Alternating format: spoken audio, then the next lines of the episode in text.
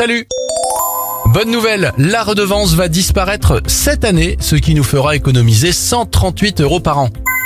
Bravo à Marseille, à partir du 1er juillet, les piscines de la ville vont devenir gratuites pour tous les enfants de moins de 12 ans.